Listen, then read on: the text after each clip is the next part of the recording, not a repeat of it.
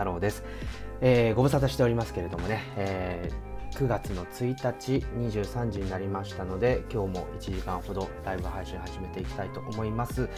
えっ、ー、と、本当にご無沙汰なんですけれどもね、ちょっと、えー、いろいろ忙しくなってしまったんですけれども、あのー、夏休み、なんか、あれよあれよという間に終わってしまいまして、今日9月1日ということなんですが、なんか、寒いですね、東京は。ちょっと大阪方面はまだ30度超える気温みたいなんですけれども、あの東京はですね、なんか結局今の気温もアップルウォッチのと19度とか20度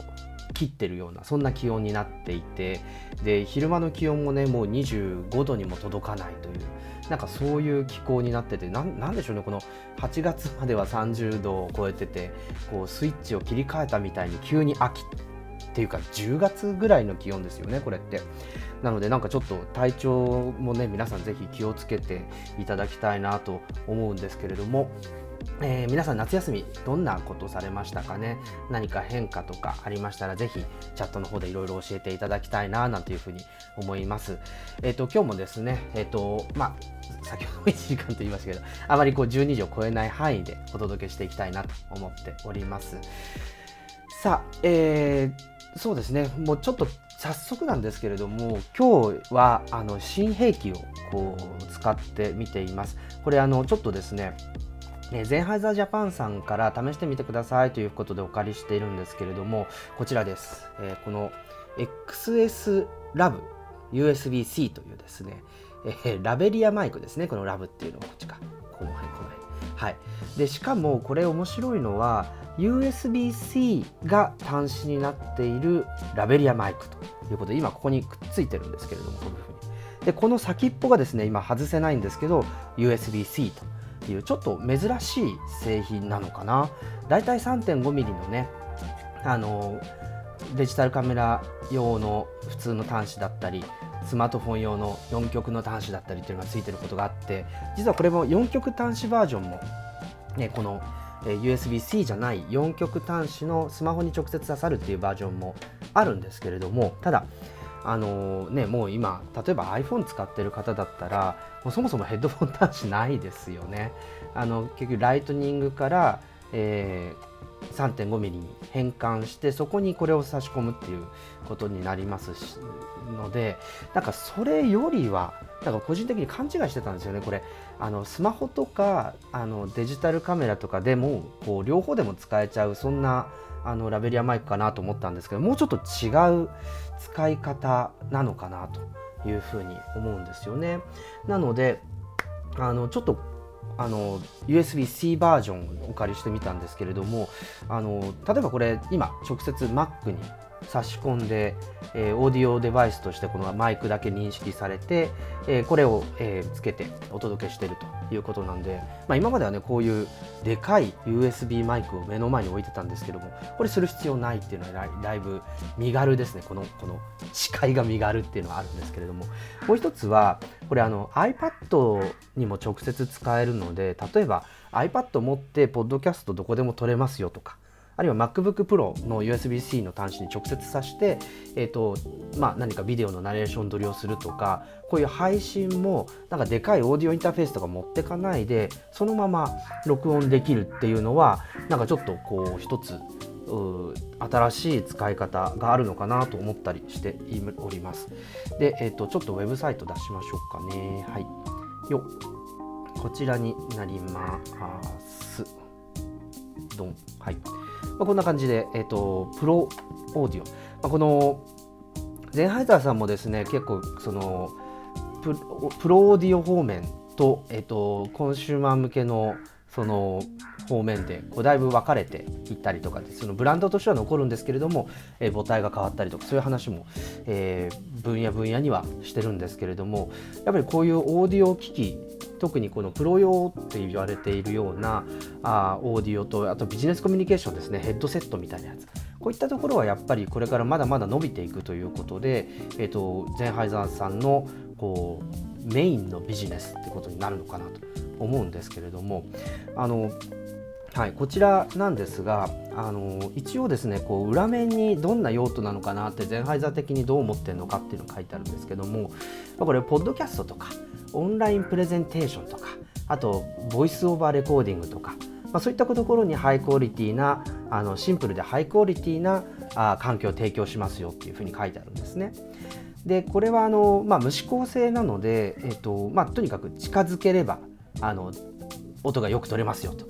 大体20センチっていうんですけどちょっと OBS の設定いろいろしてたらもうちょっと近づけておかないとあのなんかあのレベルメーターが触れなくて音がちっちゃいみたいなことになっちゃうんじゃないかななんてことなので、えー、いいですね。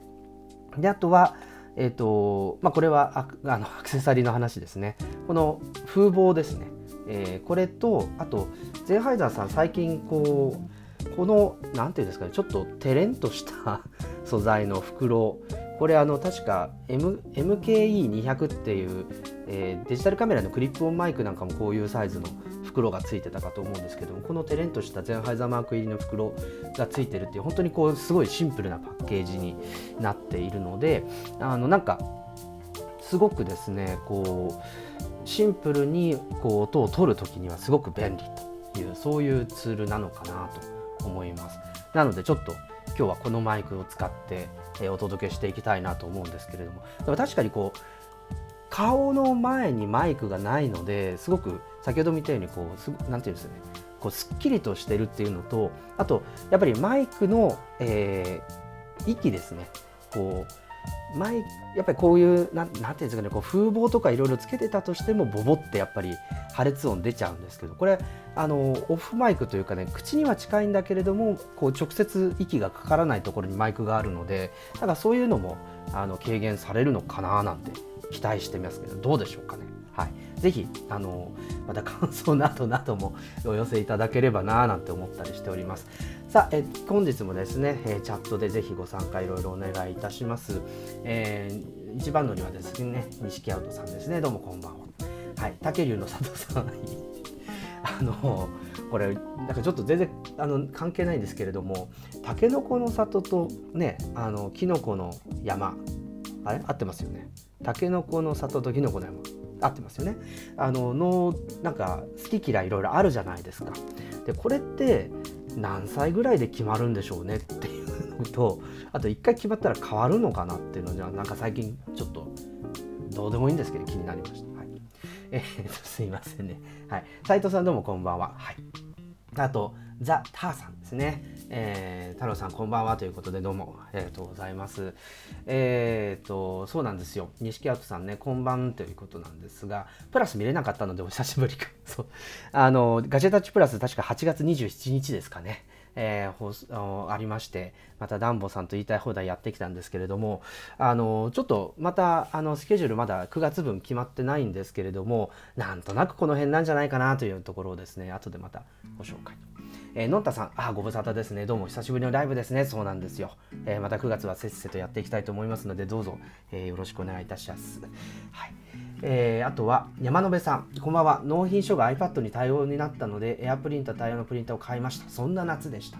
そうですか。夏に何か買ったり変化があったら、ぜひまたチャットで教えていただきたいなと思うんですけれども、あのなるほど。納品書が iPad 対応になっていたっていうのは、なかなかあのいいですよね。あのうちもなんかなアメリカに行ったところはそれこそスキャンスナップだけ持ってあの行ったんですね。プリンターはあのアメリカに持ってかなかったんですけれどもで帰ってきてもプリンターしばらく買ってなかったんですけどやっぱりこのコロナシフトで家にもプリンターがやっぱり必要になったということで急いでですね近くの電気屋さんに買いに行って、えー、で10年間もですねプリンターなんか買ったことなかったので本当に何買っていいか分かんない状態で、えー、手探りでいろいろ結局エプソンのあのななんていうんですかね結局スキャナがついてるやつが一番良さそうだってことだったのでスキャンスナップってこうたくさんの紙を大量にこうセットしてスキャンするには便利なんですけれども例えば見開きの本とかあのそういったものをスキャンするのはやっぱり難しいということなんでまあちょっとそういうスキャナーあってもなくても値段変わらないようなもんなのでついてていいかなということで買ってみたんですけど早いし綺麗だしやっぱりびっくりしますね。なんかこんなに安くてこんなに綺麗に出力できるんだっていうのがねなんかすごくなんかプリンターの進化としてはあるんですけど何よりほとんどのプリンターが w i f i に対応してるのでとにかくスマートフォンから直接出せる。特に iPhone の場合は本当にこうメニューからプリントってやるとそのエプソンのアプリに受け渡しがあったり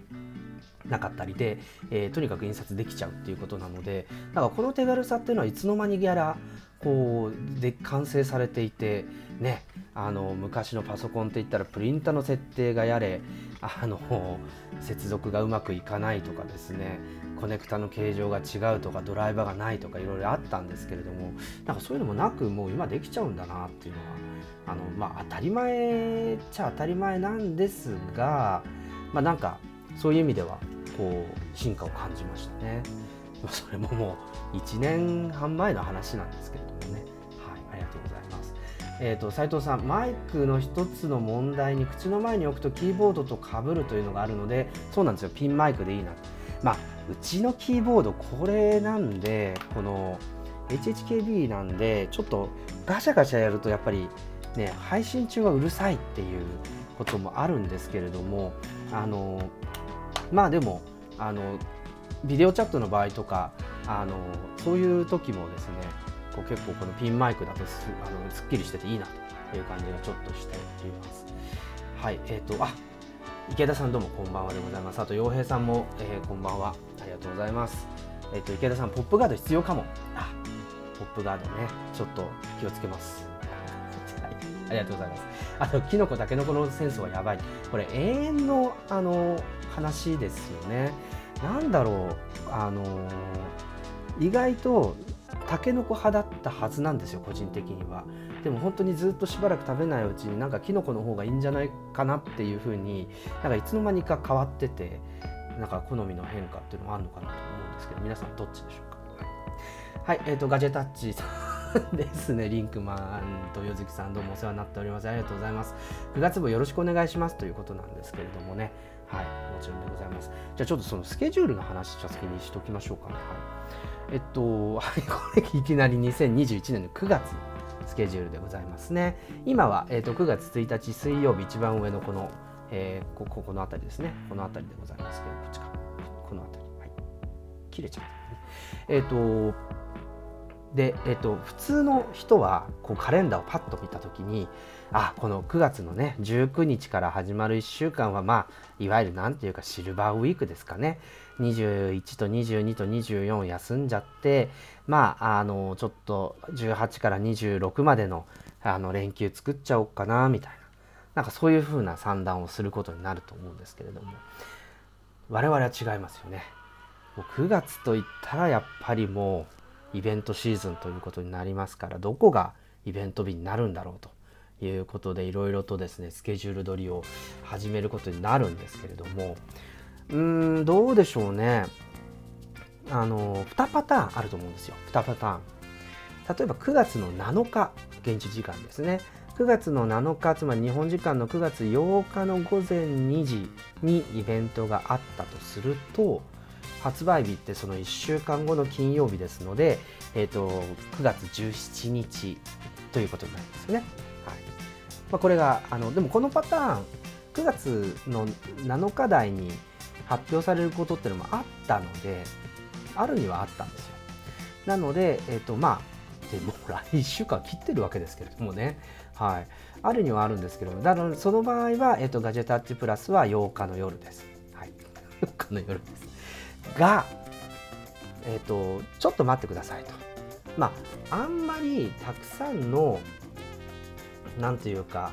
あのー、あんまりたくさんのですねこう発売日販売日を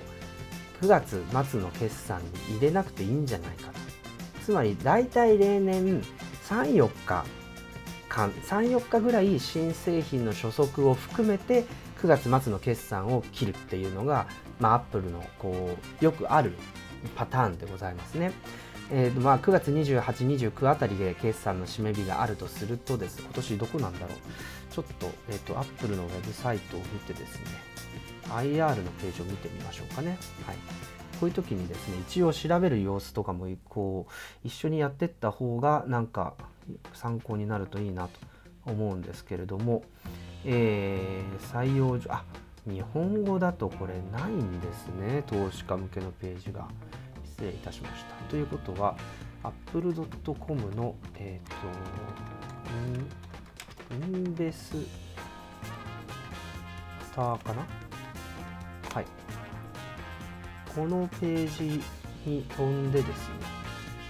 えっ、ー、とどこだ？これかな？はい。なかなかね、アップルの投資家向けのページもかっこよくできてるんですけれども、えー、ここでどっかに書いてあるかな。何日までですよっていうの書いてないか。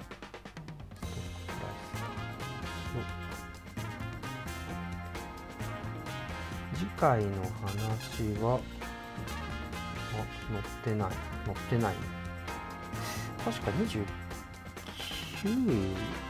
ガイダンスが出てないからまたこの辺の第4四半期の締め日が出てないんですけれどもすいませんちょっと出てないですねこの辺。確か29とかだったとするとですよ。そうすると例えば17日に発売すると17からこう約2週間弱がその新モデルの販売期間になるんですよ。これちょっと長いっていうところもあるのでそうすると24 24発売で、えーと、4日5日ぐらい最初の週末プラスアルファが、えーと、2021年の第4四半期決算に収まって、えーと、締めということになるとなんとなく座りがいいの24日発売ですよね。で24日発売から逆算していくと現地時間でいうと9月の14日日本時間だと9月の15日の、えー、午前2時からがイベントというのもラインとしてあるのかなと思うんですよね。なのでで多分ですねあの個人的には後ろの日程なんじゃないかなというふうにいや前の日程だとそのコロナの接種の2回目にかぶるから嫌だなっていうのもあるんですけれどもっていうのと、まあ、もう1週間切ってるのでさすがにこう公式の告知もあるんじゃないかということですよね。なのでまあおそらくこう14日現地時間の14日という日程がかあのイベントやるとすると硬いんじゃないかなと思うんですよね。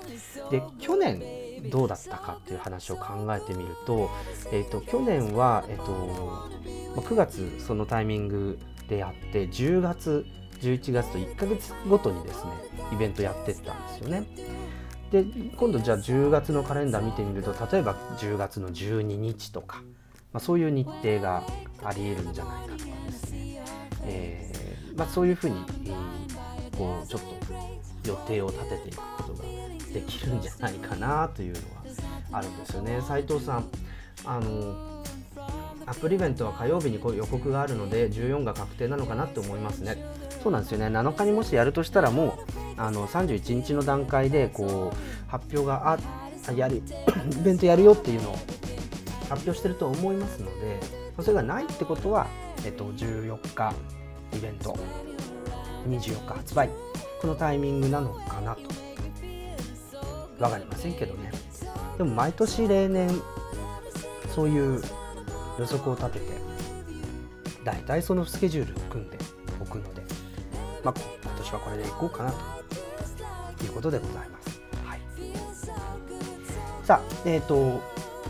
今日もですね、えっとえー、膨大なミュージックライブラリを提供しているアートリストからですね何曲かいい楽曲を仕入れていますのでちょっと今日は、えーと、こんな雰囲気で1曲お届けしたいと思います。ランディ・シャープさんの「ミートグレイト」という曲です。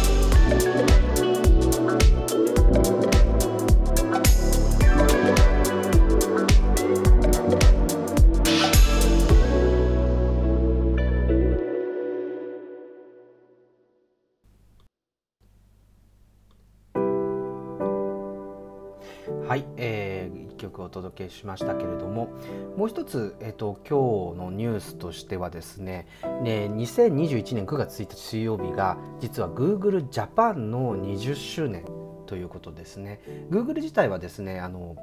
1998年開設ということなので、えー、まああの数年前3年前にの3年前の9月に20周年を迎えているんですけれども、えっと、Google はですねここで記念の、えー、ページっていうのを出しているのでぜひ皆さんもですね、えー、とこちらごご覧いただければと思います。リンク貼りました。はい。で、えー、とこちらのページですね。はいトンと。Google Japan の、えっと、20周年感謝を込めて20年間の感謝を込めてっていうですね、まあ、そんなページが立ち上がっています。で、えっと、ずっとですね Google はあの2001年9月1日に開設渋谷にオフィスを開設してずっと、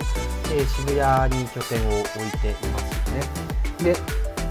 もともとスタンフォード大学の博士課程に在籍していた、えー、2人が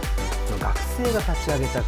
サービスということなんですけれどもちょっと昔話になりますけれどもね、えーと、当時こうドットコムバブルの、えー、中で一番こう重要とされていたページっていうのは Yahoo ですよね、えーまあ、検索エンジンというよりはディレクトリといって人力で、えー、世の中に生まれたウェブサイトをチェックして、えー、登録するというサーファーと呼ばれる仕事がネットサーファーですね。のサーファーと呼ばれる仕事で、えーと、があったりあるいはウェブサイト作ったよって言って Yahoo のフォーム登録したりとい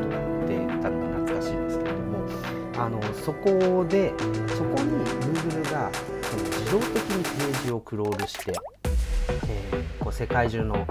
どんどん発生するウェブサイト人力で追い切れないような部分に関してディレクトリと検索っていう両方のですね、えー、ページをあのああのページへの到達方法っていうのを提供していってもちろんさ Google はあの Yahoo にその技術を提供して、えー、最初のビジネスをあの、やっぱりこうインターネットってヤフーの時代からやっぱり広告だったんですよね。でなんでじゃあ Google がヤフーを追い抜いたかっていうのは実は、えっと、大学の授業でもこの話っていうのはして扱ったんですけどもやっぱりあの当時のヤフーの、えー、ディレクトリ型の、えーまあ、インターネットのディレクトリですねえこれに対してどんどんどんどん広告主は集まってくるんですけど集まれば集まるほどですね人が見たいページよりも先に広告が出てくるしかもそれが自分例えば自動車メーカーの、えー、を調べたいって思ったら最初に一通りそのページに入ってる広告を見てからあのディレクトリの中身に行かないといけないということだったので、まあ、そういった意味で言うとこうユーザーにとっては嬉しくなかったんですね広告が入ることって。なんですけれども Google は2006年に独自の Google 検索と Google 広告。あごめんなさい。2000年ですね。2000年から、えっと、Google 検索を始めてそこに広告モデルをくっつけていったんですけれどもあのそこで何が起きたかっていうと Google はちゃんとその検索結果に対して、えー、広告を打つ。っていうような仕組みにしたんですよね。えー、だからディレクトリでそのカテゴリーだったら何でもその広告が見れ見れちゃうではなくて人が探している情報に関連する広告を出すっていう仕組みになった。でこれは広告主からするとよりこうクリックしてもらいやすいお客さんに広告自分の広告が出せ効率的に出せるしお客さんも広告だから無駄な情報だっていうやあの今までのディレクトリ型検索の広告ではなくてえこれ広告が入ってるところって実は自分が見つけようとしてた情報だったんじゃんっていう確率がどんどん高まっていくわけですよね。なので今までウェブ上の広告悪だっていうふうにあの当たり前それが当たり前の世界だったんですよ Google の検索は悪じゃないとむしろ素早く顧客に必要な情報を提供できるあるいは広告を入れとけばその体験がより高まるよっていうふうにあの広告主にとってもハッピーだし検索して情報を見つけようとする人にもハッピーって両方ハッピーなモデルにしてくれたんですよね。これがなんかすごく Google がその今の当たり前になったっていうなんかそういうところのあの、まあ、要因になったんじゃないかなというふうに思います。なので、まあ、今はねあの Google 検索当たり前だしとにかくスマホのアドレスバースマホで限らずですけどパソコンのアドレスバーとかに何か文字を打ち込むと自動的に Google だったり検索エンジンに飛んでそこの情報を引っ掛けてくるっていう形になりましたけれども、まあ、本当にこの Google はこうネットを使う上ではすごくなんかこう当たり前というかなくてはならないというかそういうところになっていましたし日本語であの日本語でもちゃんとねググるっていうのが動詞として認められてますよね。あのアメリカイギリスなんかの英語圏だと Google って動詞になってて、まあね、ウェブ検索する、まあ、Google 検索するっていう、まあ、そういう動詞になって辞書にも入ってる。だから Google にあの E をあ D をつけて Google ドっていう過去形をあの作ったり ING つけてみたりとかですね、まあ、本当に普通に英単語として使われるようになってるわけですけれども日本語でもググる Google しとけよとはまあ言わないんですけどググっとけよっていうのは使われるので、まあ、それだけ動詞になるぐらいあのすごく当たり前の行動になってるなというところでございますね。はい、でやっぱり Google が実現したことってその B2B と B2C をこうマッチングする場所になったっていうのがやっぱり一番大きいと思うんですけれどもあのやっぱり Google がうまかったのは先ほども言ったようにどっちもハッピーになるような仕組みをうまくアルゴリズムで、えー、組み組み上げたっていうところだと思うんですよね。あのまあ、そうじゃないとやっぱりあの Yahoo みたいにこうユーザー広告が入れば入るほどユーザー体験が下がるみたいな過去の Yahoo みたいなあのことが起きてしまうでそこが問題だっていうことだったので、えーまあ、この Google っていうのはそこがうまく、えー、できたというところですね。はい、でもう一つここの、えっと、20年間の感謝を込めてっていうところにも書いてあるんですけれどもこの、えー、Google のミッションですね。世界中の情報を整理して世界中の人々がアクセスできて使えるようにすることこれがあ設立当初から今にも通じるようなあ Google のミッションなんですよね。でやっぱりこう1998年の時にまだまだこう手動で一生懸命インターネット上の情報をかき集めるっていうことをやっていたあところですね。そのところそこがあのまあやっていたところでまだまだ世界中の情報って本当に膨大に増えていくんだけど人力で集めるのかいなと。いやそんなはずないよねっていうことがあったと思うんですけれどもあの Google の場合はそこを本当にこうテクノロジーで解決しながらあ、まあ、Google とりあえず検索したらあ何の情報でも引っかかるよで最近だとナレッジグラフっていうのもきちんと充実してきたのでその人が本当に探してる情報っていうのを的確に右側の、えっと、枠に出してくれるようになってきた。ま、こういうのはやっぱり世界中の整理情報を整理してアクセスできるようにするという整理とアクセスって両方があるからなのかなというふうに思いますしこのアクセスの部分っていうのはやっぱり今一生懸命やってますよね。Android を買収したこともやっぱりあのデスクトップからモバイルに情報のアクセス手段が変わりますよ。っていうことなのでじゃあスマートフォンやタブレットの OS 持たないとダメだよね、まあ、そういう話になってくるし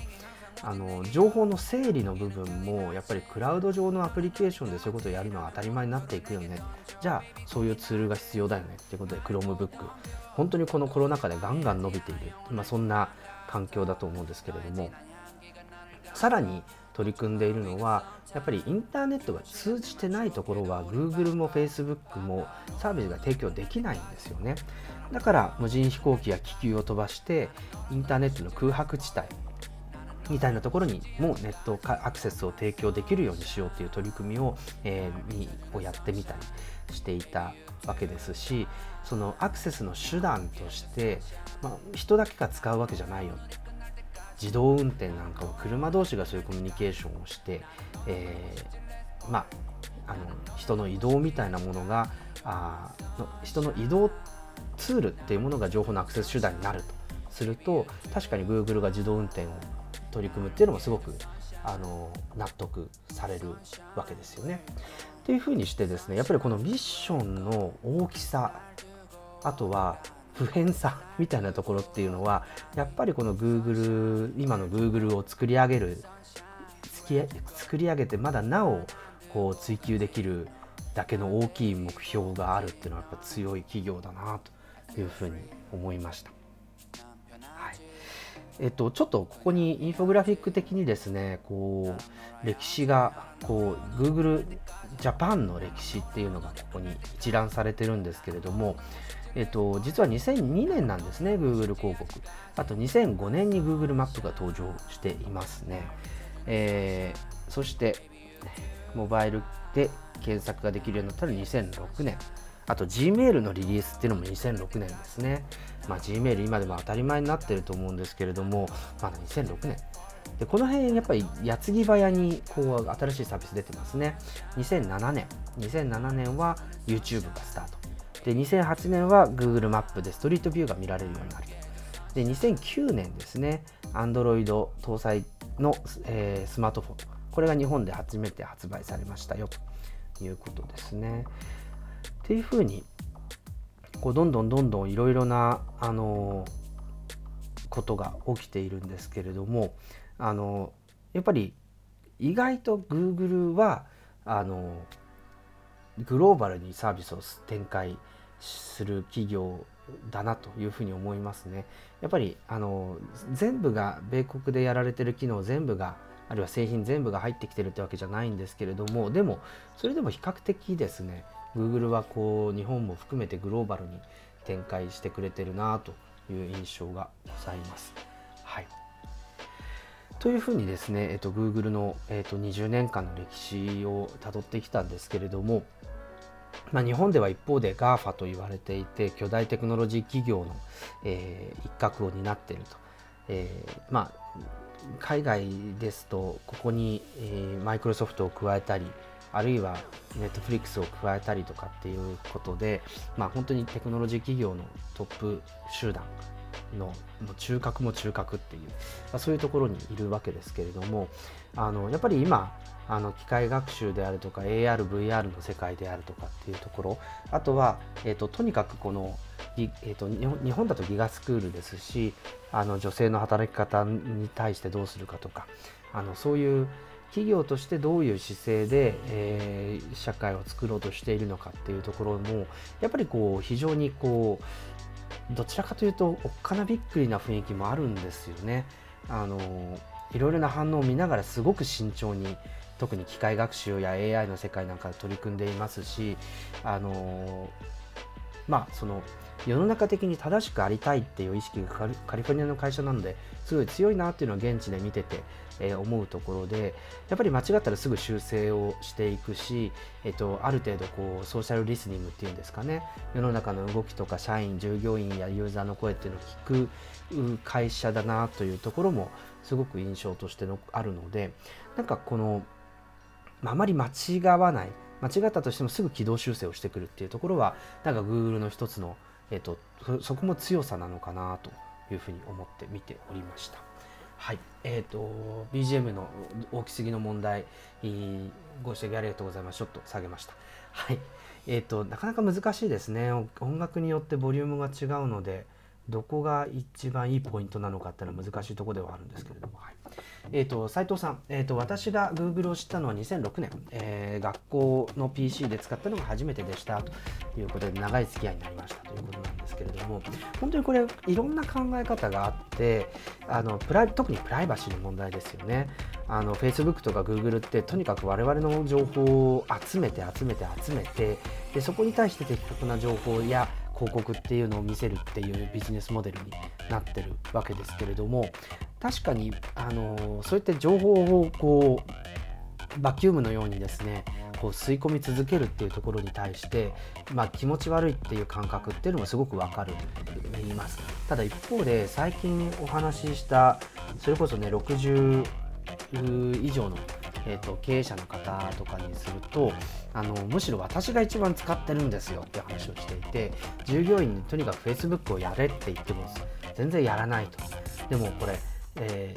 ー、もうそういうふうに情報を取られるっていう気持ち悪さがうんぬんとかっていろいろあるかもしれないけれどもでもそこを、えーと、割り切ってなお、えー、得るものの方が大きいっていうふうにですねその方おっしゃってたんですよね。えーとでそれってどういうことかっていうと、えー、まあとにかくあの自分に対して的確な情報を集めるあるいは自分に必要そうな情報っていうのを推測して表示してくれるっていうことってそんあの確かにその手前の自分の行動が全部知られてるっていうところで抵抗感があるのは分かるけれどもじゃあその抵抗感をない状態でそれだけの情報を自分が集められるのかって言ったらできないと。言うんですよね、まあ、もちろんこう忙しい経営のことであるとかいろんなことをしないといけない経営者の方ですからそんな時間はない。でそうなってきた時にじゃあその集められて、えっと、気持ち悪がるのかそれともその分よりもより大きなメリットを得続けるのかっていうこう競争っていうかね。いたちごっこっていうと申し訳ないですね。あのそういうなんかあの走り続けて得をし続けるっていうモードに入そういうマインドになるかどうかっていうところなんじゃないのっていうふうにその方はおっしゃっていて、まあ、確かにそういう考え方もあるなというところでその方はだから意外とその情報に対し情報を食われることに対してポジティブ。いやそれ以上にこっちは得してるんだよ。いや得してやってんだよっていうふうにですねあのおっしゃってたのでそういう考え方もあってあの頼もしいなというか強気だなというふうには思うんですけれどもね。はいあのまあ、そういうことでいくと、まあ、すごくですねなんかその二分化していてで、まあ、もちろんプライバシーが嫌だっていうプライバシー問題に対処してほしいとかあのそうじゃない世界の方がいい。ちょっとずつでもお金を払いながらでも広告とか情報を吸われるようなものからあの解放されたいっていう意見もあってそれはあのある意味こうアップルが提供してる世界なのかなと思うとあのどうなんでしょうね。世の中の比率って 85%は無料でむしろそうやってポジティブに生かしたい。自分の情報を眠らせといても何も起きないから Google や Facebook に食ってもらってそれを分析してもらって、えー、メリットを得たいっていう人が例えば世の中の85%ぐらいになってるのかな。でそうじゃないんだっていう人が15%ぐらいなのかな、まあ、そうするとちょうど Android と iOS のこうシェアの割合に近くなってくると思うのでだからそういう住み分けの見方っていうのもあるのかななんていうふうにちょっと思ったりしておりました。皆さんはどうお考えでしょうか？さあ、えーと、ここでもう一曲またお届けしていきたいなと思います。えー、この楽曲はですね、オットムさん。この方、なんかすごくですね、日本のあの日本語の楽曲名をいっぱいつけてるんですけれどもね、ジェイドという楽曲、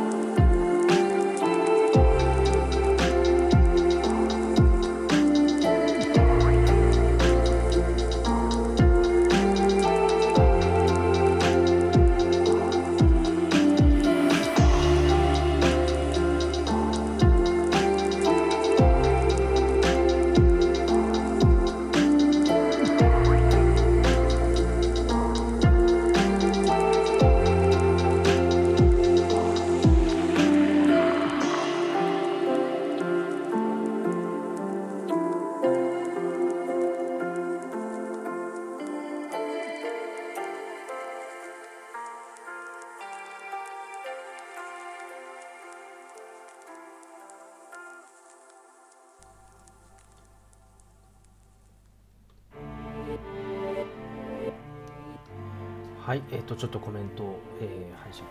しえー、しますけどもね、斉藤さん、まあ、週刊誌を開いてグラビアではなくてカラー広告だったら嫌ですよねと。まあ、グラビアと、まあ、でも週刊誌というか、写真主体の、こう、なんて言うんでしょうね。あの、なんかそういう綺麗な写真の広告とかだと、まあ、なんかそれも含めて雑誌のなんかクオリティ感が出てくるっていうのもあるのでなんかこう広告が一概に悪っていうふうには思い切れないところもなんとなくあるんですけれどもね、はい、でもなんか Google 広告もや今や悪になりつつあると。確かに出向するツールとかを見ていると本当に簡単に出向できちゃうんですよね。でしかもあのそういうニッチな情報を、えー、作ってそこに対して思いっきり広告をかけるとすごくこう角度の高い人たちを集めることができると。でこれはもちろんそのニッチなビジネスであればそういう、えーと、本当に必要な人を、えー、集めるってことはすごくできるし便利なんですけれども一方でその全然違う事実じゃない情報もさも事実のように作り上げてそれに広告を打つこともできてしまうのでなんかそこの部分っていうのは本当に情報を検索する人であるとかあるいはあのそれを見て、えー、判断する人のやっぱりスキルっていうのはまだまだ求められているしそこに対して、まあ、Google があのなかなかこう対処しづらいみたいなところがありますよね。ツイッターとかアドビとかなんかはその写真とかビデオに対して、えー、そのクレジットであるとかどういうふうに作られたコンテンツなのかっていうところを明らかにしましょうということで透明性つまりこうなりすましであるとか、えーと、フェイクであるとかそういったものが見抜けるような仕組みって実装しないとダメだよねという取り組みはしてるんですけれどもただ当然そのフェイクの画像を作る人はそういう尻尾を残さないように作るべ 作るあのわけですからなかなかそれが有効だだとは思えないんですよね。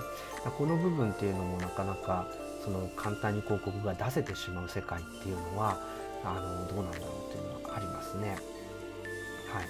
えー、あとですね池田さんそう GGRKS ってコメント返されると っていうふうにこれはあのググレカスの役なわけですけれどもね本当にこうあのそこそこまあネットそういうスラングになるレベルまであの来てるっていうのもなんかすごくなんか印象的ではありますね。あのでも Android ユーザーとして納得がいきますねっていうふうに今の先ほどのね、えっと、自分の情報ああの使ってもらって自分がどれだけ得をするかっていうアイディアになってるかどうかっていうのはあの Android ユーザーあ別にでも iPhone でも Google 使いますからね。なんか iPhone ユーザーだからそこの問題が完全に回避できるかって言われると相当辛いと思いますけどね。はい、えー、そしてえっと峰さんですね。えーと、ギガスクール構想で、えー、iPad273 万円で買わ買われたはずと Mac お宝が言ってますと,、えーと、ミニの比率も気になるしミニに機種出るのも納得。あのー、そうなんですよね。僕確か日本にちょいと帰ってきたタイミング2017年とかかな。あの実は立教小学校っていう池袋にある、まあ、あの立教の付属の小学校に行ったんですけれどもあのそこはもう iPad mini を小学生に、えーと、買ってもらうっていう形で、えー、まあ、提供してたんですけど確か小学校3年生の時に買って6年生まで使うっていうんですよね。やっぱ iPad ってそのでどこだっけ？大阪の関西大学関西学院かな？の付属の学校に行った時もやっぱり iPad を買っても iPad なり iPad mini 好きなの買ってもらってでこうやっぱり2年生から6年生までとかそういう長さで使うっていうんですよ。でこの iPad ってこの話よくするんですけど2014年ぐらいを境に急に売れなくなっちゃって。でまたあの無印の iPad とか出して売れ始めたんですけれどもこれあの iPad が悪かったというよりは良すぎたんじゃないかなっていうのはよく思ってることです。つまり本当に必要な人がその目的で iPad を買ったら平気で5年とか6年とか持っちゃうんですよね。例えば電子書籍ビューアーとして使おうとしたら iPad のパフォーマンスとかあんまりね関係ないですしディスプレイが綺麗に映ってでバッテリーがへたらなくて w i f i 当然つながりますしっていうあとアプリね。OS がアップデートされてその、えーと、って言っても電子書籍アプリですからね、まあ、それは動きますよね、まあ、そういうふうに動くっていうふうになってくると例えば今 A9 とか A10 を搭載しているつまり4世代5世代前のチップを搭載している iPad であったとしても普通に今使えてるしまうわけですよね。その電子書籍ビューアーとしての役割は。あと動画この辺も普通に再生とかは滞りなく、えーと、できますしパソコンと違ってねなんか動画再生が重たいですとかっていう話にならないじゃないですかどんなに古くても。で考えると結構そのこの用途で使おうって言って使い始めた iPad っていうのは本当に長持ちしちゃうんですよね5年6年。ってなるとある程度その iPad ユーザー行き渡ってしまったらあのそれは買い替えないから売れないですよねっていうのは一つあります。だからこうアップルとしては新規購入者っていうのをよく決算発表で指標に出してて最近もずっとあの販売の5割が新規購入者ですよっていうことを言ってるんですけどこのレートをとにかく下げないようにしようと。あるいは上げていこうそうしないと iPad ってまたこう物が良すぎて長持ちしすぎてあの売れないっていう事態に陥っちゃうんじゃないかなということなのでなんかちょっとここはね少しと思うんですけれどえ、ー、とまあそういった意味であの無印の iPad と iPad mini 特に iPad mini もね本当に日本の小学校にとってはすごく最適なデバイスだと思いますし僕もね2台欲しいってこの前ガジタッチプラスで言って引かれてましたけれどもね。あのいやいや本当にね本読み始めたらやっぱり iPad mini の方が一番いいサイズなんですよね。あのだからそういった意味では、まあ、iPad mini を持ち歩くえっとだから12 Pro Max のテザリングで Wi-Fi の iPad mini を使うってちょうどいいんじゃないかななんて思ったりするんですけどどうでしょう、はい、斉藤さんよくリテラシーを高めようというメッセージを見るんですけどリテラシーが高い人がどうリテラシーを高めていったのかっていうのは案外いない。あのっていう人はあんまりいないと。だから教育の難しさっていうのを感じますね。でもこれ本当に僕は一つあのあるのは多分失敗したことがあるかちっちゃな失敗をしてるかどうかっていうことなんじゃないかなと思うんですよね。あの例えばツイッターあの僕はちょっと大失敗してる系なんですけれどもあのアーリーアダプターとかイノベーターって言われてるその新しいサービスにすぐ飛びつく人ってあのそのユーザーコミュニティが小さなうちにいろんなことを試していっていいこともうまくいったこともあればなんか失敗しちゃったっていうこともあって。でそのコミュニティが少ないうちにそういうことが心得られていればあこれはこういうサービスなんだなっていうふうに心得てその後の行動が決まっていくんですね。つまりリテラシーが高い行動が取れるようになるんですけれどもそのサービス敏感にあの発見せずに後から入ってきちゃったらその、えーと、ユーザーコミュニティも広がってる状態の中で失敗ってやっぱりなかなかしづらいですよね。だからチャレンジしたりいろんな勘どころをつかむような行動ができなくてリテラシーが上がっていかないっていうのは一つあるんじゃないかなと思うんですよ。だからこうなかなかそれが教育プログラムに落とし込めないっていうご指摘は本当におっしゃる通りだなと思っていてやっぱりどうしてもですねこの、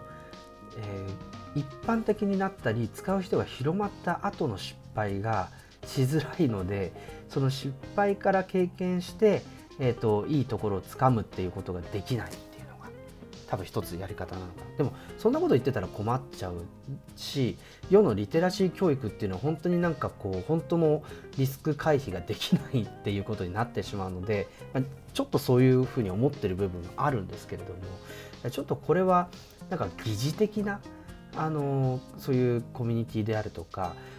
その何だったらカードゲームみたいなものでも全然いいかなと思うんですけれどもそういう何かそのトラブルとか失敗とかそういうリスクにさらされるっていう経験を疑似的にもできるかどうかっていうのがむしろあの重要でそれをこういきなり本番の場所でやらないようにするっていうのがポイントなんじゃないかなというふうに思うんですけれどもね。はい、ちょっとやっぱり大学にいるのででやっぱり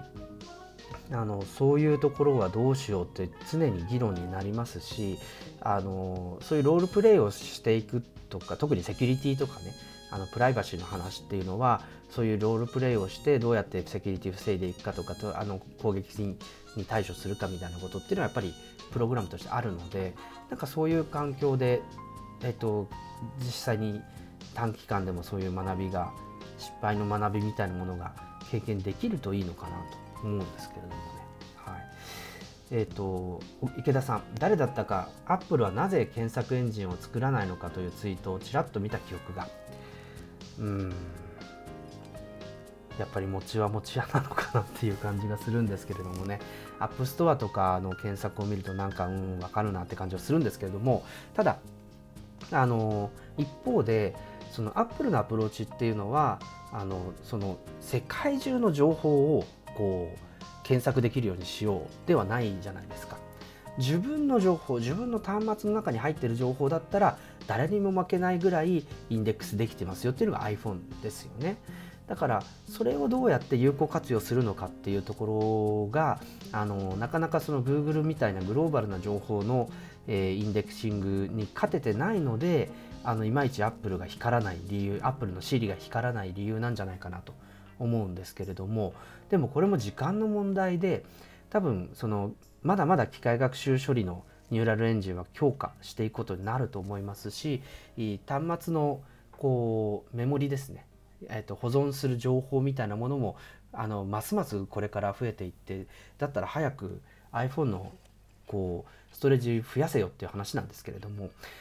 本当にこれいつもですねあの役員ブリーフィングの時に iCloud と端末の容量を増やしてっていうふうにあののびさんと一緒に口を酸っぱくして言ってるんですけれどもなかなか増えてこないんですけど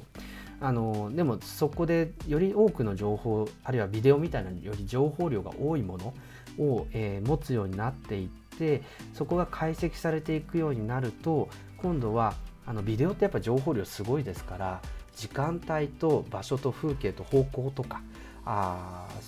そういったものが取れてしあとそこに映り込んでるオブジェクトですよねフレームごとに分析すると、まあ、そういうものすごい情報量があるものでほぼその人の経験あるいは視点みたいなものがビデオを回している範囲であれば記録されると。でそれは、えーと、iPhone が端末の中で解析可能になるので裏を返すと AR であるとか VR であるとかでその空間をあの Apple が例えばすでに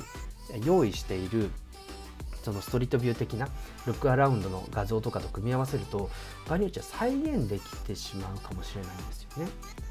その空間であるとか経験であるとか。だからそこにいなくてもカメラアングル変えてあの撮影できたりできるような機能って多分やろうと思えばできちゃうと思うんですよ。だからそこまで考えるそこまでこう、えー、端末の中の情報量というのは増えていくことを考えると Apple はもっともっとこう記憶容量を増やして解析するニューラルエンジンをのエンジンその処理能力をもっと高めていかないといけないしまだやることはいっぱいあるんじゃないかなと思いますけれどもね。はい。えー、っと斉藤さん iPhone7A10 ですね。これをメインに使ってます。いやでもね iPhone7 は正直あのびっくりしましたよね。特にジェットブラックの iPhone7 僕も使ってましたけれどもやっぱりあれはかっこよかったですよねしかもこのデザインああのー、やっぱり iPhone6S が確か一番薄かったと思うんですけれどもその iPhone7 のなんだろうあの形のデザインの完成度の高さっていうのはなんかやっぱりすごい魅力的に感じましたね。あのジェットブラックの、えーとえー、と4.7インチモデルと、えー、確か普通のマットのブラックの、えっと、5.5インチモデルっていうのをなんか触った記憶があるんですけれどもなんかやっぱりこのジェットブラックの4.7インチってある意味こう今はこうスクエアなデザインになってますけどスクエアになるデザインの前の iPhone10 も含めたあの11までのデザインのなんかこう完成形みたいなのを見たって感じがちょっとしますけれどもね好きなデバイスでしたね。はい。えっとペンギンさん、えー、結局アップルはものづくりの会社なんじゃないの？検索よりも AI かな、まあ、そういうのが今こうご指摘のした部分だと思うんですけどもじゃあその端末の中で何するのっていうところが次のビジネスになってくるのとあとやっぱり Apple もですね Google が羨ましい部分ってあるんですよ。Google も確かに Pixel 売ってるんですけどメインのビジネスって先ほども言ったように検索圧倒的に検索なんですよね。で検索っていうのはユーザーとこうビまあ、B2C の C ですね。カスタマーとビジネスをマッチングさせるエンジンが Google なんだと。でこれやってないと将来のその成長のスケールってできないよね。あるいは今は確かにアップルの時価総額めちゃくちゃすごいことになってるんですけれどももう2兆8000億円ぐらいですかね。あのなんですけれどもあのあ2兆じゃないか。いいのかなってるかな。ですがあのアップルが一時期そのそこまでこう評価額が高くなかった時代って投資家は何をこう評価してて何を評価してなかったのかっていうところでいくとやっぱりアップルはさっきも言ったようにものづくりあのペングインさんご指摘の通りものづくりの会社なのでその先ほど言ったようなカスタマーとビジネスを結びつけるプラットフォームではなかったんですよ。つまり Mac とか iPod とか、えっと、そういったものを、まあ、確かにその製品はイノベーティブだったんですけれどもただ Apple が作ってお客さんが買うっていう関係性が B2C でも B2C でも同じ。つまり製品を作った Apple から、えー、お客さんに製品が渡る。でここの部分で、えお金がお客さんからアップルに入る以上だったわけですよね。だからあのつまりこうたくさん売れないと利益が上がりませんよねと。アップルがどれだけたくさんの製品を売るだけの製品力と製造能力をこう集約するかっていうのがビジネスの肝だったのでそれってつまり物理的にキャップされてる状態なんですよ。でも Google はそのマッチングっていうのが人々の行動に紐づいて無数に発生してると。で人々は Google 検索をより頼るようになるしそこに対して、えーと、そういった人間の行動に対して広告がいっぱいつくと。だから、えーと、Google っていうのはすごい価値をまだまだ発揮するんだこういう判断をされてたんですね。これはままずいと。だからこの1台ずつデバイス売ってるんじゃそういう評価をされない。じゃあどうしようって言った時にティム・クックさんはあのもちろんその iPhone、iPad、Mac、あとはホームアクセサリー、ウェアラブル、この辺の製品価値っていうのを最大化するってことはもちろんやってるんですけれども、確かに iPhone まだ50%ですね、売上高全体の。だけれども、サービス部門の売り上げが20%まで割合占めるようになってきたんですよ。で今後もこれは伸びていくであろうと思われると。でこの App Store のビジネスっていうのは実は Google が作り上げたお客さんとビジネスをマッチングするエンジンの Apple 版なんですよね。アプリを使いたいユーザーと、えー、アプリを作って売りたいデベロッパーこれを App Store というプラットフォームでマッチングさせてますよと。だから、えっと、iPhone の販売台数以上にだつまり iPhone1 台持ってる人は iPhone は1台しか買わないんですけれどもアプリは10個も20個も30個も買うわけですよね。でなんかゲームやってたら同じ一つのゲームでもひたすら課金するし,、ま、し続けるわけですよ。ってなると Google と同じようなあるいは Facebook もそうですしそういったものと同じようなマッチングのプラットフォームになれましたよねと。で Apple って物を売るところも素晴らしいしマッチングのエンジンの成長率も素晴らしいじゃないかこういう形で投資家は Apple を世界最高の時価総額の会社つまりデバイスの販売とそういうマッチングのプラットフォーム両輪で成長してるよねっていうふうに評価したので今時価総額最高になってるという話だと思うんですよね。なのであの確かに収益の、えっと、大半つまり80%はまだまだ端末販売なんですね、えっと、コミクーさんがおっしゃる通り。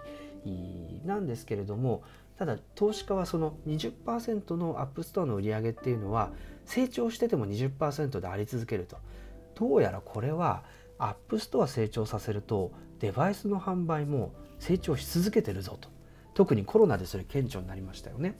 えー、iPhone 今回の直近で50%近く成長してるし iPad、Mac に関してはもう本当にずっと 30%40% ある70%の成長っていうのをずっとこの1年続けてきたと。で、えー、かつ、えー、App Store の成長速度も高まっていると。いやどうもこれはアップストアの成長とデバイスの成長が連動してさらにそれをドライブブーストかけてるぞと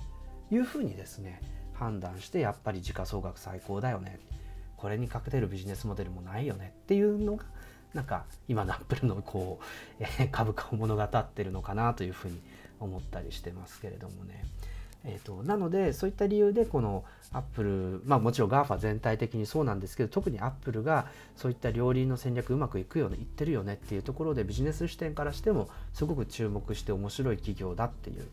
ところだしあのある意味ルールメーカーになっているので多分あの先週からずっとアップストア絡みのですね独禁法絡みの話っていうのがどんどん、えーと、世界中で進行してるんですけれどもこの話はまたアップルノートの記事でまとめますけれども、えーとちょっと明日あの動きを待ってっていう形にしたいんですけれどもあのでもあのアップルとしてはあの、まあ、自分たちの主張を、まあ、る意味曲げるみたいな形になるんですけれどもただそれでもユーザーのえー、利便性であるとか、えー、あるいはその安全性であるとかそういったところを担保するためにはやっぱりユーザーって残って理解してくれるよねっていうふうに環境が整ってると踏んでるはずなので、まあ、ちょっとそこのニュアンスまた見極めてみたいなというふうに思っています。はい。えー、斉藤さん。私の家は PC はおろか ADSL すらない家庭だったんでリテラシーを上げるべき人の主張を見ると昔からやってたあ自慢に見えてしまうんですよね。家庭にそういう環境がないと難しいのかなと思ってます。でもそれは本当にあの家庭で本当に僕も子供の頃にパソコンがあったかないかって言われてあるいはインターネットの環境があるかないかって言われたらななかった方だったのであの本当にそういうあの先行者利益っていうとねそのヒカキンさんの YouTube の話もよくあの早く始めてコツコツやり続けたっていう話ってよくあるしその YouTube は特にその一つポジションを取ると他の人がは同じポジションになりえないんだっていう話がよくありますけれどもだからそういう先行者利益的なあるいは陣取り合戦的な部分っていうのはどうしてもあるんですけれどもそうですねでもアップルはブラウザ作ってないと言われると違うのかなと思っていてアップルは iPhone にアプリを入れていることで各アプリで検索するように誘導してブラウザで調べることが減ってるんですよねとこれはアップルの功績かなということですね。そうですね。結構こうウェブで調べたらアプリに飛んでみたいな話があったりこれこの検索をこのアプリでやりましょうみたいななんか専門性みたいなところがやっぱり出てきているので Google に頼りすぎないあるいは Google を経由して必要な情報にたどり着くんじゃなくてもうサービスの中で必要な情報にたどり着きましょうよ。だから Wikipedia 調べるのに Google 通らないで Wikipedia アプリ使おうよっていうような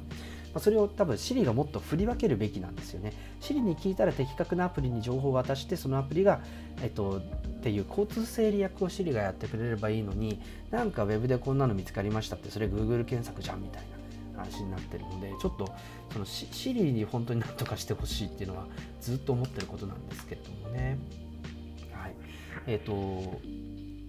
コミックス、えー、逆に Google にとって Pixel って何だろうというところなんですけどあのやっぱり Google は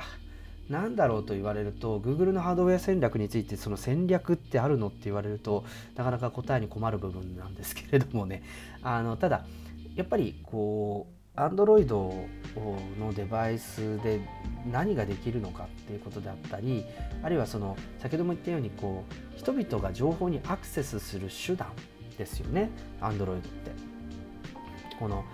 えー、世界中の人々があアクセスできて使えるようにすることっていうのがこの Google 検索の中にあるあ Google のミッションにあるんですけれどもこのアクセスの部分っていうのはやっぱり大事に自分たちでも研究して顧客のニーズって拾っていかないとダメだよねっていうのはなんかすごくあの Google がいろんなデバイスに取り組んでいる理由になってるんじゃないかなというふうにすごく思うんですよね。もちろんあの Android 自体はオープンなプラットフォームなのでいろんなメーカーが作ればいいってことなんですけれどもただあの Google もそこをやめちゃわないようにしたいと。Google も今度自社チップを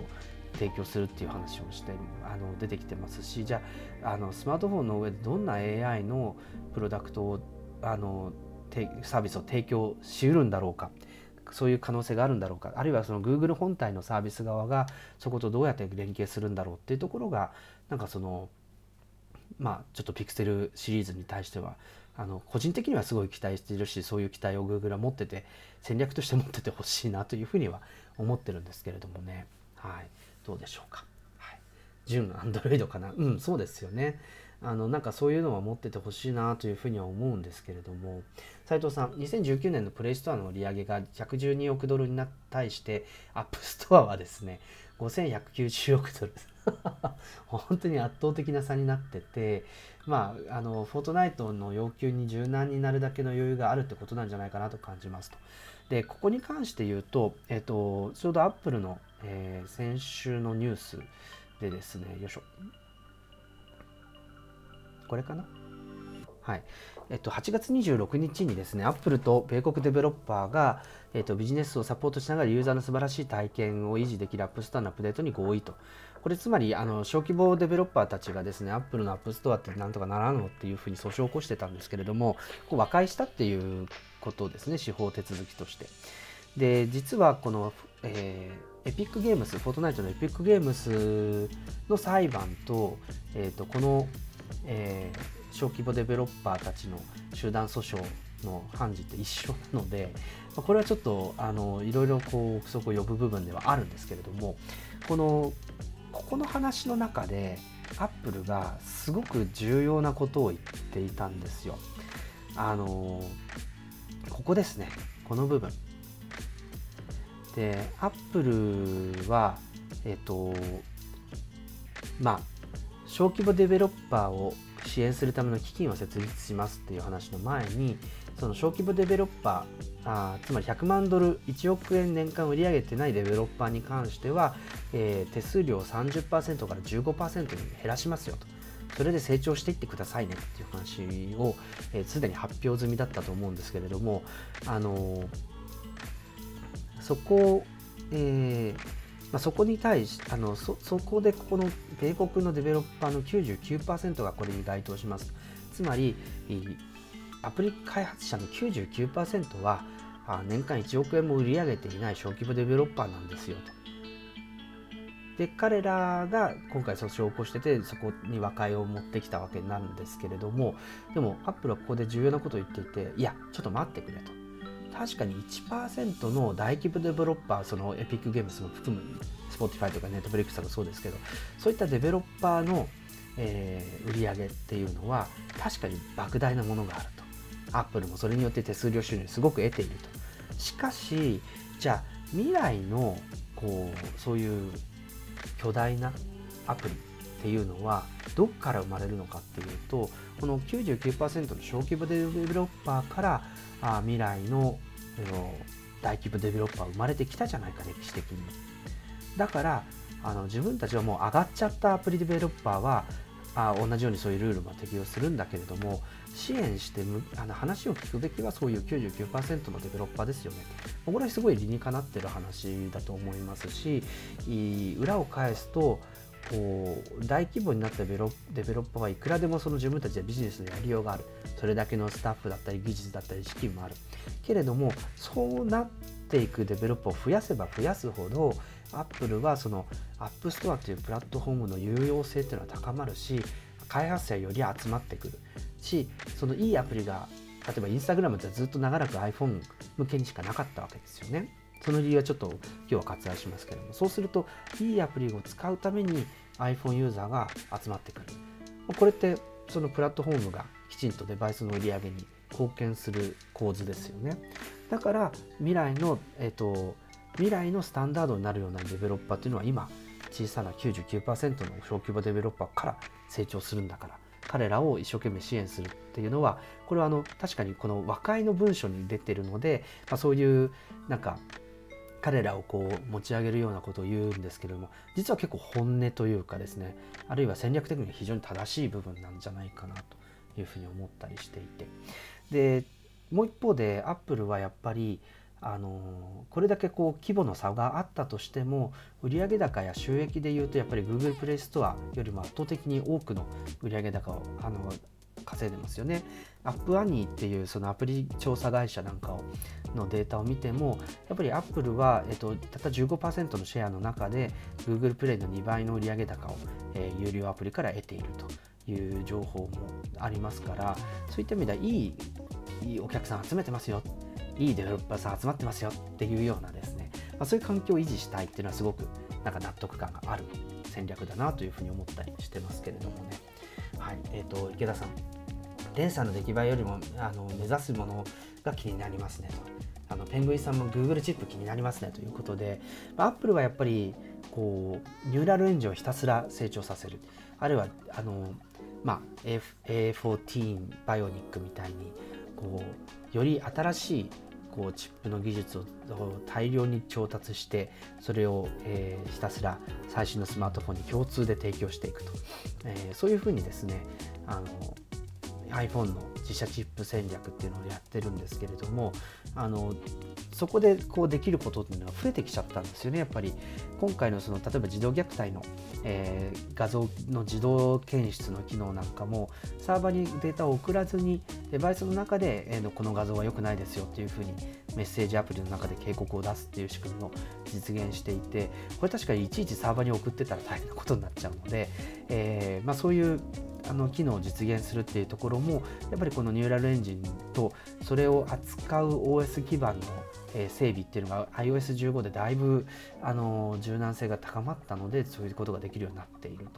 ということなんですよね。つまりあの機械学習の学習の部分っていうのを、えー、よりデバイスの中できちんと,、えー、と進化させられるようになってきているので、まあ、そこがあのあると。つまりあなたの iPhone の中のあるあの学習結果と私の iPhone の中の学習結果っていうのはそもそもあの端末の中の情報が違うから違うよねっていうことなんですけどむしろ行動であるとか、えー、まあいろいろなシグナルを、えー、Siri は受け取っているのであの同じアプリが入っている2人の人が同じ場所に行っても Siri のおすすめアプリの内容ってやっぱ違うんですよね。それってあなたの iPhone と私の iPhone で Siri が違う育ち方をしてますよねと。だから当然違う結果が返ってきますよね。それってサーバーとかも関係なくあなたの端末の中で行われていることがこれだけできるようになってますよというような話なので、まそこの部分で Apple はプライバシーのアピールっていうのができるようになっていると。Google はじゃあそのプライバシーのアピールっていうのはそもそもサービスの、えーと企業としてはしづらいのでじゃあ何をやるのだろうということですよね。ここはすごく気になっているし、その AI の進化みたいな部分っていうのが、まあ、どれだけこの Pixel のデオンデバイスに出てくるのか。今までやってたことがめちゃくちゃ速くなるとか。例えば iOS15 だと、え、ー、と、確か、ニューラルエンジン搭載の iPhone 以降ですかね。えっ、ー、と、A11 バイオニックかな。A11 バイオニックから以降のデバイスに iOS15 を入れるとこの Siri の音声認識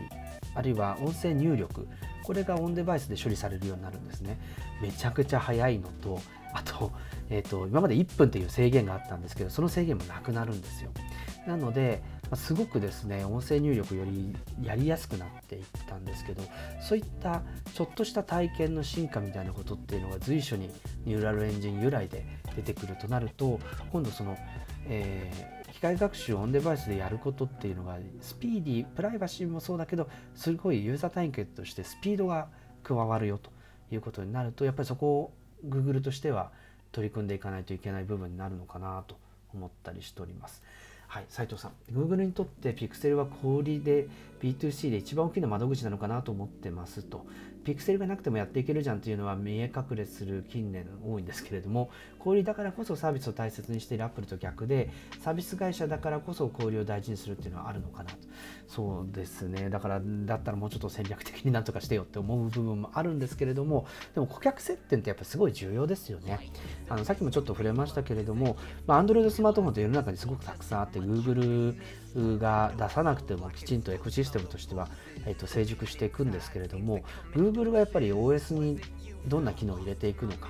あるいはあのプレイストアですねの使われ方がどうなっていくのかっていう部分あるいは、えっとまあ、オンデバイスのその機械学習そのサーバーサイドも含めた機械学習のその、まあ、ハイブリッドで機械学習処理するっていうような環境をおそらく Google はこう取り組んでくると思うんです。けどじゃあそれってオンデバイス側何をしてサーバー側に何を任せるのかみたいな話っていうのは振り分けていかないといけないと思うのでそれってどこら辺が勘どころなのっていうのはやっぱりあの実際のデバイスを作って顧客と接点を持たないとなかなかそこって判断できなかったりいいいいものが作れなかったりするのかなと思うと、まあ、ピクセルが持ってること自体がすごく Google のサービスにとっては重要だなというのはすごく同意できるとこだなと思います。えっ、ー、と、ペングイさん、えー、クラウドのサーバーで全部できるじゃんから端末でできるしが Apple のすげえとこだと。プライバシーも大丈夫でしょうってそうなんですよね。だからここを Google はやっぱりサーバーも使うぜっていうところでどれだけスナップルに対してよりこう差をつけるのかっていうのはその Pixel の、えー、次の、えー、世代の Pixel のこう注目ポイントになるのかなと思ったりしております。はいということで今日もちょっとですねだいぶ喋ってきたんですけれども、えーとまあ、ここで、えーと、最後に1曲何かお届けをして、えー、ということにしたいと思いますがこの「RISE」という楽曲をお届けします。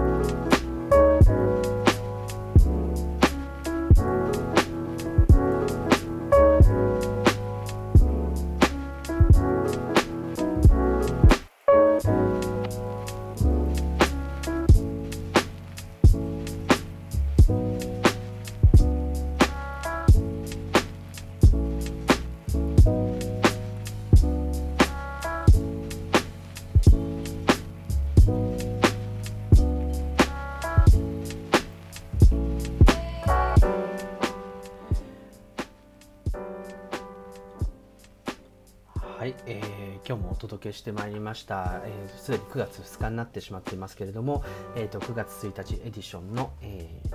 ー、youtube.com スラッシュタブサイトライブレコーディング、えー、今日はですね、いろいろな話題、夏休みの宿題的にこう、いろいろお届けしてきましたけれどもね、あのペングイさんこうユーザー体験のスピードと 5G のスピード合わさった時に未来はどうなるんでしょうね。あの本当に未来あの、まあ、ティム・クックさんがこの直近のえーと、決算発表で 5G っていうのはまだまだもう普及の序盤も序盤なんですよっていうことを強調していてつまりそれって iPhone にとってはまだまだ成長余地あるよっていう話を、えー、として使ってたんですけれどもやっぱりまだこれからこう 5G の、えー、インフラ普及していくと思いますしあのギガビット級の数ギガビットの通信っていうのがあの拠点拠点で当たり前のように使えるようになるとすると、まあ、それってすごくあのあ、の新しいデータ通信の活用の方法みたいなところっていうのがこうよりこう高まっていくことになると思いますので、まあ、そこはすごくですね個人的にも期待しているしあのまあアップルがそういってこう各国一律で 5G 対応の調達ができているとすると、まあ、すごく、えー、展開しやすいあるいはデベロッパーが何か試す時にやっぱりまず iPhone っていう話になってしまうのかなと。思う一方で先ほども言ったように Google だって同じように 5G 使えますから、え、サーバーとオンデバイスの機械学習のパワーを両輪で、え、新しいユーザー体験をもたらすみたいなことにはぜひチャレンジしてほしいと思いますし多分次の、あの、ピクセルは買うと思います あのぜひこうまたそのあたりもですね使い勝手なんかをお届けしたいななんていうふうに思っております。はい、ということで、えー、また来週ですね、えー、来週ちょっとですね、グロッキーになってる可能性もあるんですけれども、えー、9月の6日水曜日午前あ午後11時にまたお目にかかれればと思います、え今日チャットでご参加の皆さんたくさんのコメントありがとうございました。きゅうりさん初めて拝見することができました。とても勉強になりました。いやいやもっと気楽にこうあの見ていただければなと思いますけれどもね。はいえっ、ー、と斉藤さんもたくさんのコメントありがとうございます。池田さん、えー、そして、えー、とコーミーさんですねえー、そしてですね、あとは山野辺さんもありがとうございます。えっ、と、あと、さとるさんですね。すいません、ありがとうございます。ミネさんもどうもありがとうございます。えー、ガシェタッチ、ガシェタッチは再来週ですね。はい。でもなんか、いろいろ収録しないといけないんですよね。あのー、ちょっと、また、なんか、短く撮れたらチャンスがあればですね。はい。ありがとうございます。洋平さんもどうもありがとうございます。えー、そして、のんたさんもですね、ご覧いただきありがとうございます。竹入のさつさん、ありがとうございます。あと、ザ・ターさんですね、どうもありがとうございました。錦跡さんもどうも毎度です。はい、ということで、えー、ぜひですね、えー、チャンネル登録の方と高評価の方もよろしくお願いしたいなと思っております。引き続き、えー、このチャンネルをお楽しみいただければなと思います。それではまた来週です。ありがとうございました。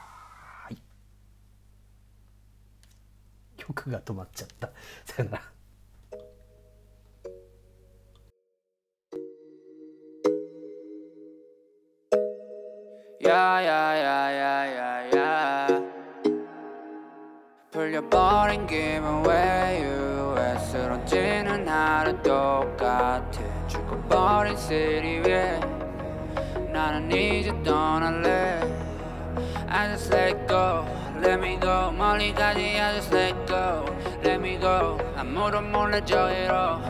it all. I don't need you on my own. Let me go. Now I'm with you, lady, I know. Kelly,